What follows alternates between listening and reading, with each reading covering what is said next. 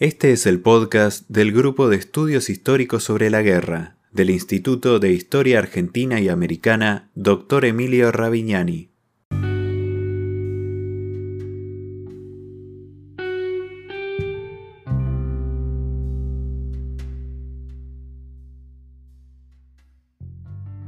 El Grupo de Estudios Históricos sobre la Guerra, GEIGE, fue fundado el 16 de diciembre de 2013 en el Instituto de Historia Argentina y Americana Dr. Emilio Ravignani, Unidad Ejecutora UBA CONICET.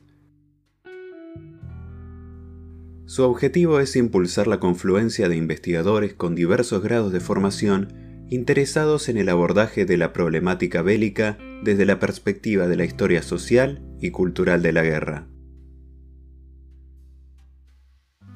Con la presentación de Abordajes teórico-metodológicos para el estudio de la guerra en las periferias, a cargo de María Inestato, inauguramos una serie de podcasts en la que nuestros integrantes compartirán una síntesis de los proyectos de investigación que desarrollan en el marco del grupo.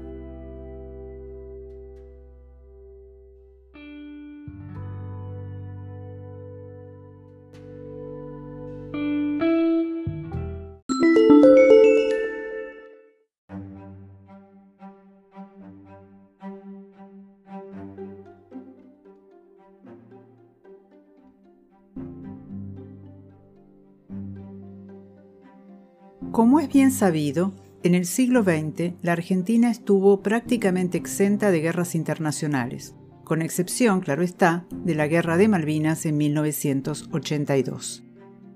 La tardía declaración de guerra al eje en marzo de 1945 no puede contabilizarse por cuanto no involucró participación militar argentina.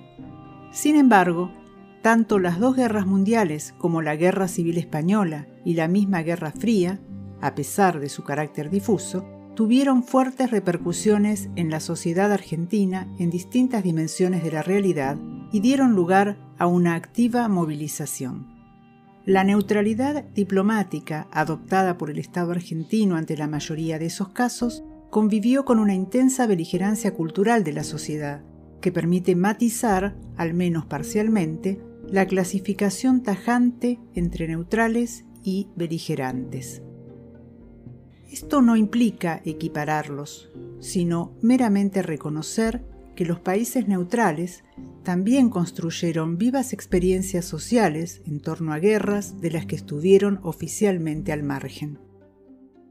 En esta exposición me centraré en el caso de la Primera Guerra Mundial, en el que me he especializado, aunque creo que algunas de estas reflexiones pueden hacerse extensivas a otros conflictos del siglo XX.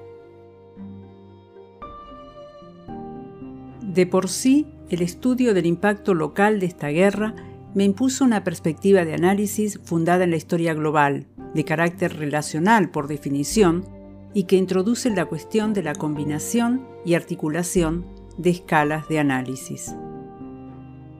En el desarrollo de la guerra, los dos bandos beligerantes terminaron involucrando de hecho a los neutrales, más allá de la voluntad de estos de mantenerse al margen del conflicto.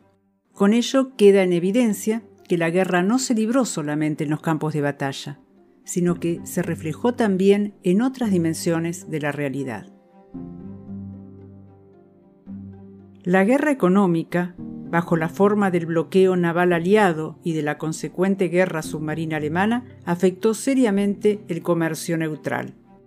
Otras medidas, como las listas negras británicas dirigidas contra empresas alemanas y sus socios locales, implicaron incluso un desafío a la soberanía del Estado argentino, al cercenar de facto la libertad económica garantizada constitucionalmente. Asimismo, la dinámica de la guerra causó en varias ocasiones fricciones diplomáticas entre los beligerantes y el gobierno argentino.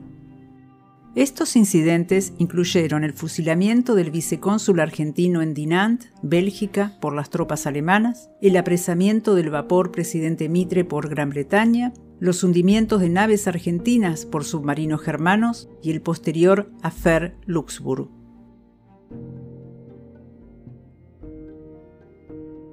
Pero además de la economía y de la política exterior, el impacto global de la guerra se hizo sentir en otros terrenos menos evidentes, como el cultural y el político. Los beligerantes fueron activos productores y difusores de propaganda en estas periferias de la guerra. Su objetivo era obtener consensos para la propia causa y debilitar la influencia enemiga. La propaganda se difundió a través de publicaciones de diversa índole, del control de los flujos de información, de la imagen, tanto fotográfica como cinematográfica, entre otros recursos, e incidió en la vida pública local. La sociedad tomó partido activamente por uno u otro bando. Se polarizó entre aliadófilos y germanófilos primero, entre rupturistas y neutralistas después. Fue protagonista de una intensa movilización cultural que se expresó en ardientes debates públicos, en masivas manifestaciones callejeras, en el voluntariado sanitario y militar y en la ayuda humanitaria. A partir de 1917, en el marco de una crisis diplomática que nos enfrentó Alemania, la guerra fue interiorizada y politizada, convirtiéndose en un insumo más en las disputas entre oficialismo y oposición. Si en el ámbito de la economía y de la diplomacia la capacidad de agencia de la Argentina en tanto Estado neutral se vio de hecho limitada por los beligerantes, en el plano de la sociedad civil la Gran Guerra estimuló la automovilización y la beligerancia cultural.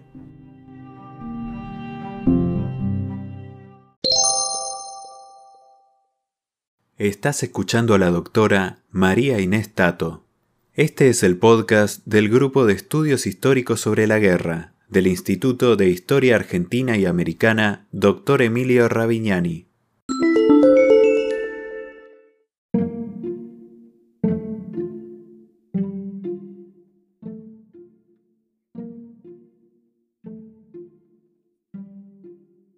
La historia social y cultural de la guerra proporciona herramientas útiles para aprender estos impactos, permitiendo analizar tanto las experiencias como las representaciones del conflicto forjadas por diversos sectores de la sociedad argentina.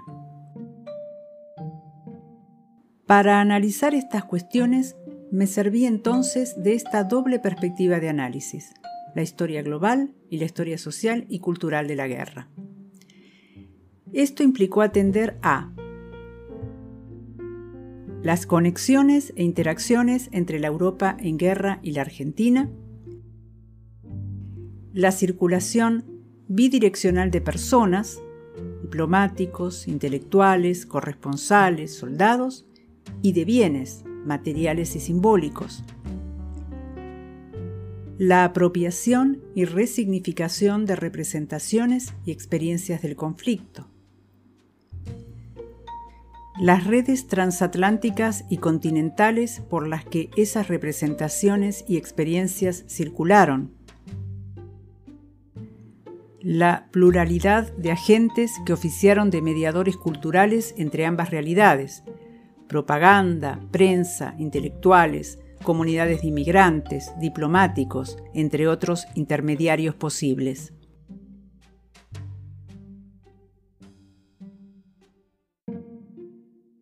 Por tomar solo un ejemplo de estas transferencias bilaterales, la propaganda elaborada por las potencias en guerra y destinada a ser distribuida en la Argentina para captar adhesiones y erosionar la posición del enemigo no fue consumida pasivamente por la opinión pública local.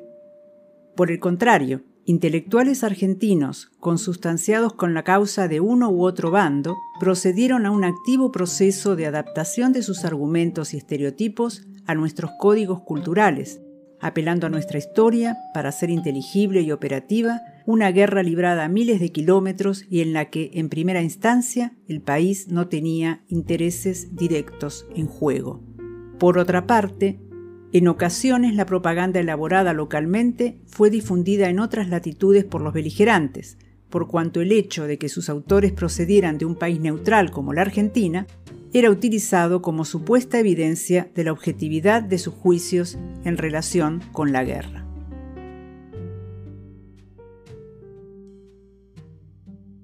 Este doble enfoque requiere de un uso amplio de fuentes primarias de variado registro, prensa, libros, folletos, afiches, películas, fotografías, documentación diplomática, etc. También resulta fundamental que las fuentes sean de un doble origen. Las fuentes argentinas permiten reconstruir parte de estos intercambios y circulaciones culturales, aunque a menudo se tropieza con el inconveniente ya usual de la falta de una política pública de preservación de nuestro pasado y la consiguiente ausencia de fuentes de cuya existencia se tiene conocimiento, pero de las que ya no se dispone en el presente. Pero el cuadro más completo de las reacciones sociales suscitadas por la guerra se logra a través de su contrastación y de su complementación con fuentes de los países beligerantes y o de otros neutrales. Estas fuentes aportan una mirada externa sobre la recepción y la resignificación de la guerra en la Argentina y a menudo también informaciones relevantes no disponibles en las fuentes locales.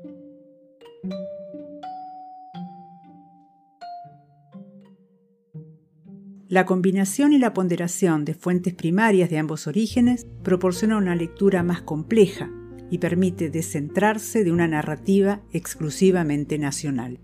En ese sentido, creo que son muy promisorios los aportes que la historia global y la historia social y cultural de la guerra pueden hacer tanto a la comprensión de los impactos locales de la Gran Guerra y de otros conflictos internacionales del siglo XX, como a una relectura de la historia de la Argentina en el período de Marras, reexaminada desde otro ángulo al tomar en consideración la combinación de escalas y la imbricación de los procesos locales con otros desplegados a nivel global.